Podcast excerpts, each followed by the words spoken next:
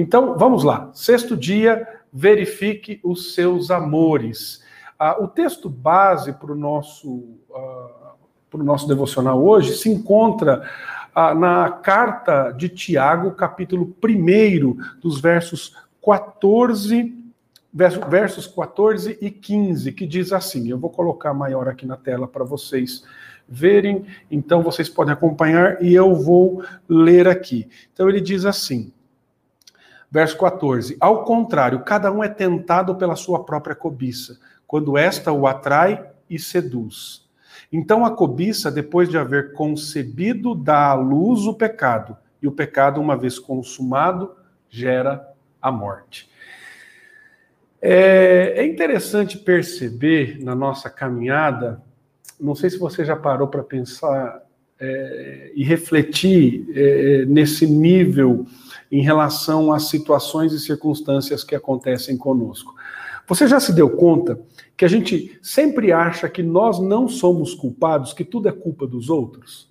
Sempre alguém nos leva ao pecado parece que são as questões externas que nos levam a, a viver contrário à vontade de Deus. Então, parece que eh, nós vemos isso lá no Éden, né? Olha, foi a mulher que o Senhor me deu, ah, não, foi a serpente. Enfim, nós temos essa, parece que essa síndrome no nosso coração de sempre achar que a culpa está nos outros. Então, sempre nós temos essa tendência de projetar a, a culpa para outra pessoa. Ou ela ou ele fez isso ou aquilo para mim. E quando nós falamos, falamos, por exemplo, de questões espirituais, nós não nos responsabilizamos pelo nosso pecado, e alguns chegam até mesmo a dizer assim: ó, foi o diabo que fez isso comigo, é, foi o inimigo da, da minha alma. E não quero dizer que uh, o diabo ele não tente você e, e ele é muito sagaz de fato, é, mas uh, quem consuma o pecado não é Satanás, somos nós. Então nós temos essa tendência. Às vezes nós pensamos, por exemplo, ah, que a culpa está nas circunstâncias da nossa vida. Ah, então, se eu tivesse uma posição melhor, se eu tivesse um emprego melhor, ah, se eu ganhasse mais, se as minhas condições financeiras fossem diferentes, quem sabe a minha postura. Ah, se eu tivesse ah, uma família melhor, pais melhores, esposa melhor, filhos melhores, ah, talvez a minha vida fosse diferente. Então, a gente tem muito essa tendência, ah, se eu morasse naquele lugar, não morasse aqui, se, se eu trabalhasse uh, com uh, outra profissão, enfim, nós, via de regra, temos a tendência de tirar a responsabilidade de nós mesmos e projetarmos em outras situações, pessoas ou circunstâncias. Então, esse é um fato que, infelizmente, acontece muito uh, na nossa vida. Uh, e quando nós pensamos nessa realidade, é, quando nós pensamos nessa realidade, a Bíblia ela começa a mostrar para nós que essa realidade que nós aplicamos, ela é falsa. É, ela é, não é uma realidade verdadeira, é uma realidade ilusória, porque a Bíblia nos ensina que a raiz dos nossos problemas está no nosso próprio coração, na nossa inclinação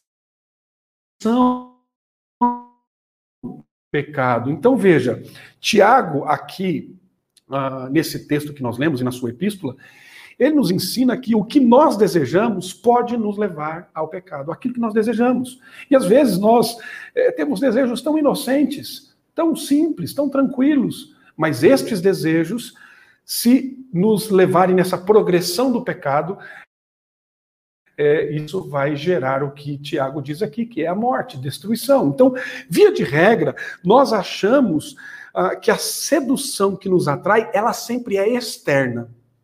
Ela sempre é externa. Porém, ah, nós temos, ah, ah, e aí pensando nessa ideia aqui, nós temos aquela ideia de, os pescadores aí sabem disso, né? que é, promovem lá uma armadilha para o peixe, quando você coloca no anzol uma isca, e parece que nós nos sentimos atraídos por aquela isca e nós vamos para aquilo. Então, é, é, via de regra, nós culpamos as circunstâncias e outras pessoas por conta disso, porque nós achamos que é, são situações externas que nos afligem. Ah, mas Tiago vai nos dizer que nós somos arrastados, que nós somos puxados, que nós somos seduzidos pelo nosso próprio desejo. Pelo nosso próprio desejo. Então, ah, perceba que quando nós pensamos nessa realidade, é, o que nós amamos, o que você ama, o que eu amo, é que vai nos dirigir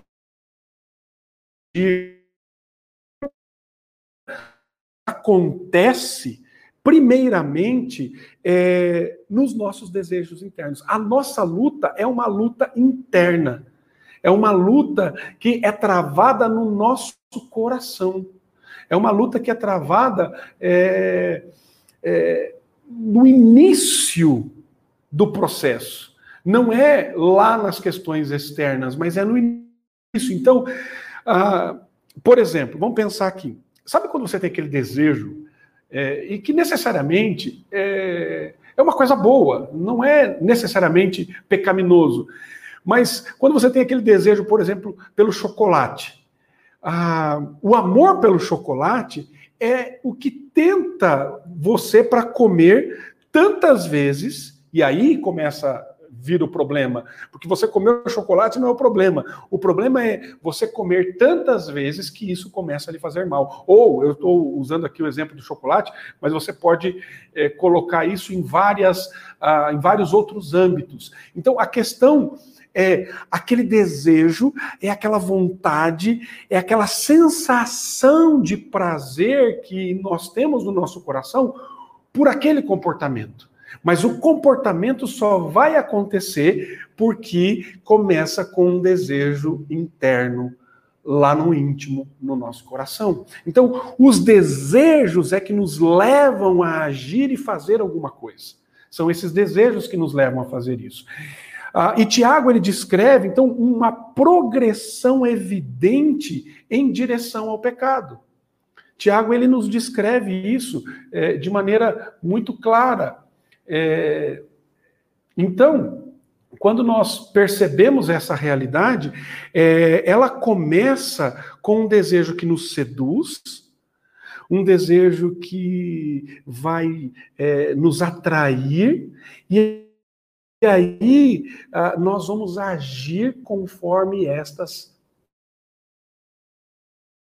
essas paixões. E quando nós agimos, então, quando nós damos ah, lado para isso acontecer, quando nós agimos, o desejo concebe e dá luz é, ao pecado. Então, conforme nós cedemos ao pecado, conforme esse desejo é, cresce, conforme nós agimos e nós damos a, a, essa é, essa produção do pecado, conforme cedemos ao pecado, ele começa a crescer, ele começa a nos dominar, e conforme ele cresce, conforme ele se desenvolve, ele promove o seu próprio resultado, que é a morte. Então, ah, quando nós ah, olhamos para essa realidade, quando nós trabalhamos nessa perspectiva, os desejos, eles podem ser muito perigosos. Eles podem ser muito perigosos. Podem ser simples desejos. É, eles começam com simplicidade, começam tranquilos, começam ah, com um interesse, mas podem terminar, de fato, em destruição. Então, aquilo que você deseja o levará a fazer o que você faz. Aquilo que domina o nosso coração, que nós chamamos em muitas ocasiões, né, em outras perspectivas dentro do aconselhamento bíblico, de idolatria, por exemplo. Aquilo que você deseja é sempre mais profundo que o seu hábito escravizador. Ou seja, é, não está ah, no nível da superfície. Por exemplo, quando nós compramos alguma coisa, é, nós compramos aqui aquilo pelo prazer momentâneo. O indivíduo, é, necessariamente, ele não gosta daquele comportamento, mas ele gosta de ter o prazer momentâneo, a satisfação em ter aquilo que ele adquiriu. Ah, por exemplo, outra questão, ah, o indivíduo que é, tem problema com o alcoolismo, ele necessariamente não gosta do álcool, mas ele gosta de, daquele prazer de estar entorpecido, de estar é, atordoado. E, e, veja, nós temos que transcender essa, essa questão é, superficial, da superfície, para irmos mais fundo e identificarmos aquilo que de fato amamos. A minha pergunta para você é: é exatamente isso. O que é que você ama? O que é que nós amamos? Pense abaixo da superfície. Vá mais fundo, é, pense além do comportamento, do hábito escravizador, porque esse é, é aquela ideia do iceberg, sabe? O, o, hábito, o comportamento, ele está só na ponta do iceberg. Nós temos que identificar aquilo que de fato é, nos direcionam para fazer aquilo que uh, realizamos.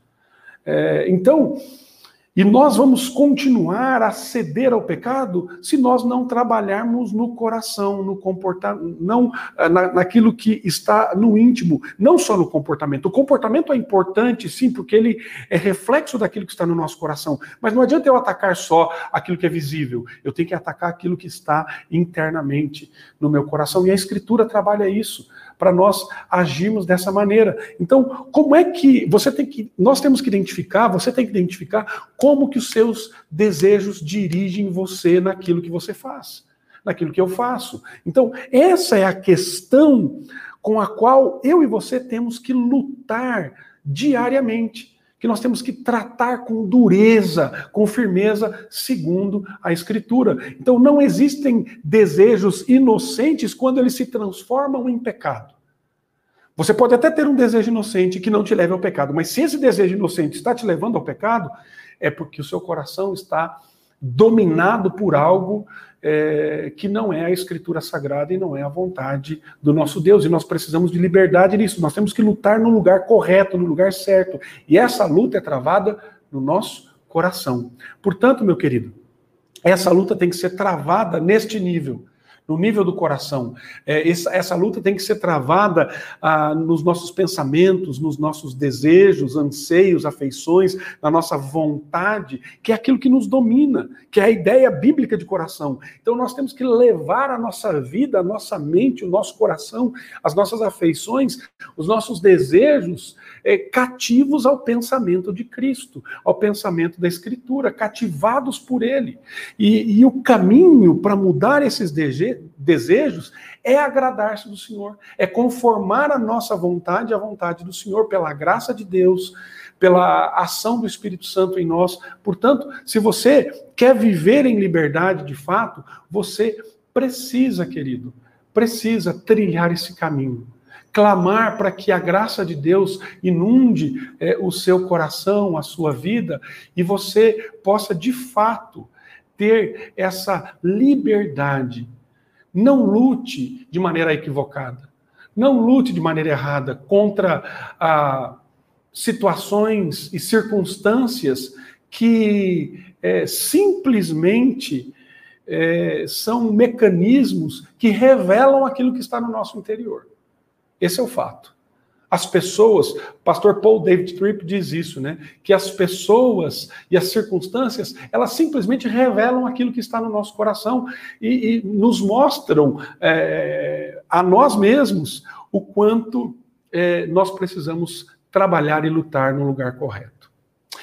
Meu querido, que eu e você possamos, pela graça do Senhor Jesus, termos esta.